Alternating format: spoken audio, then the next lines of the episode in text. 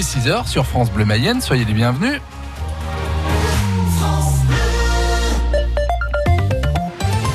Paris entièrement masqué et de nouveaux départements en rouge. face à l'épidémie de coronavirus qui regagne du terrain, 21 départements sont désormais en zone rouge pour une circulation active du virus dont la Sarthe et le port du masque devient donc obligatoire partout à Paris d'ici deux heures. En France, nouveau record depuis le mois de mai.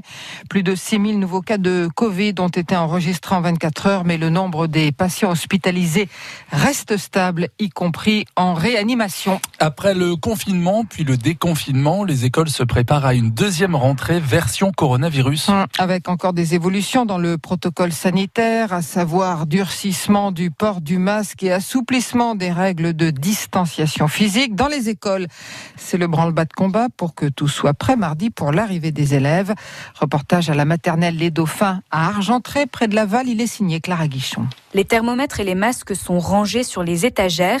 Les salles de classe prête à accueillir les élèves. Claire Sancier est ATSEM en grande section. Elle a passé deux journées à nettoyer et désinfecter les locaux. Tout ce qui est table, chaises, mobilier, jeux aussi, jouets, avec un produit bien spécifique. C'est un produit euh, qui est fait pour que les enfants euh, puissent y toucher sans danger. Il ne reste plus qu'à organiser l'arrivée des enfants. Anne-Sophie Pomar est la directrice de l'école. Elle va mettre en place le même dispositif qu'après le déconfinement. On va remettre en place nos barrières parce qu'on souhaite euh, conserver les trois entrées différentes, une entrée par classe. Donc il faut qu'on remette en place les barrières, les marquages au sol pour que les parents puissent patienter euh, avec une distance. L'équipe est rodée, les élèves connaissent, sauf les tout petits. Ça inquiète Hélène Robert, professeur en petite section de maternelle. Au mois de juin, ça s'est fait, euh, disons, tranquillement, parce qu'on a eu quand même des tout petits groupes. Après, les groupes se sont agrandis. On a fini par accueillir tout le monde euh, fin juin. Moi, ce sont des primo-arrivants, donc forcément, l'accueil va être euh, assez délicat. Il faut quand même expliquer pas mal de choses aux parents, aux enfants. On va chercher à ce qu'il n'y ait pas trop de croisement avec les autres classes. Les enseignants font leur pré-rentrée lundi. Anne-Sophie Pomar retrouve ses collègues dès aujourd'hui, notamment pour lire le nouveau protocole tous ensemble. Voilà, et plus de 12 millions de jeunes Français font leur rentrée mardi prochain. Deux accidents graves hier en Mayenne, dans le nord, à Ambrières-les-Vallées. Un homme de 70 ans s'est retrouvé coincé sous son tracteur, d'après la gendarmerie, et il travaillait devant l'engin agricole quand les freins auraient lâché. Il a été héliporté au CHU d'Angers dans un état préoccupant. Et puis à Renazé, dans le sud du département, un homme âgé d'une soixantaine d'années s'est brûlé chez lui avec de la résine qui s'est enflammée. Il a été transporté par hélicoptère au centre des grands brûlés de Tours. Acte de barbarie, atrocité, mutilation. La FDSEA de la Mayenne très remontée contre la série d'attaques contre des chevaux un peu partout en France. Le syndicat agricole a décidé de se porter partie civile chaque fois qu'une plainte sera déposée dans le département D'ailleurs, la gendarmerie alerte les propriétaires de chevaux sur la recrudescence de ces affaires. Elle recommande de surveiller les prés, de ne pas laisser les animaux harnachés, de poser une caméra, si possible, et d'appeler le 17 en cas de comportement suspect à proximité des pâtures. Depuis le début de l'année, partout en France, des équidés ont été tués ou sauvagement mutilés.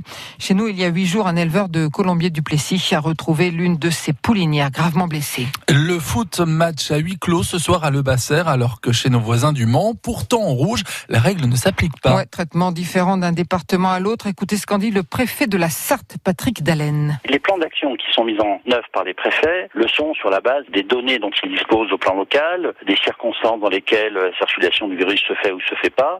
Il n'y a pas de position générale nationale euh, qui euh, s'appliquerait à telle catégorie euh, de match, tel championnat, etc. Donc c'est vraiment un traitement d'une part qui est laissé à l'appréciation du préfet, mais vous pensez bien que sur des sujets j'ai échangé avec les champs nationales pour recueillir euh, un avis. J'ai échangé également avec mon collègue de la Mayenne, ainsi que d'ailleurs avec le préfet de la région Pays de Loire. Et euh, chaque situation, si vous voulez, est analysée en fonction de la situation locale. On ne peut pas faire de, comparaison stricte et un peu simpliste, je dirais. Bon, la situation de Laval, je la connais, mais ça, c'est au préfet de la Mayenne de décider ce qu'il fait ou ce qu'il ne fait pas en fonction des, éléments qu'il a euh, en sa possession, du plan d'action qu'il a défini.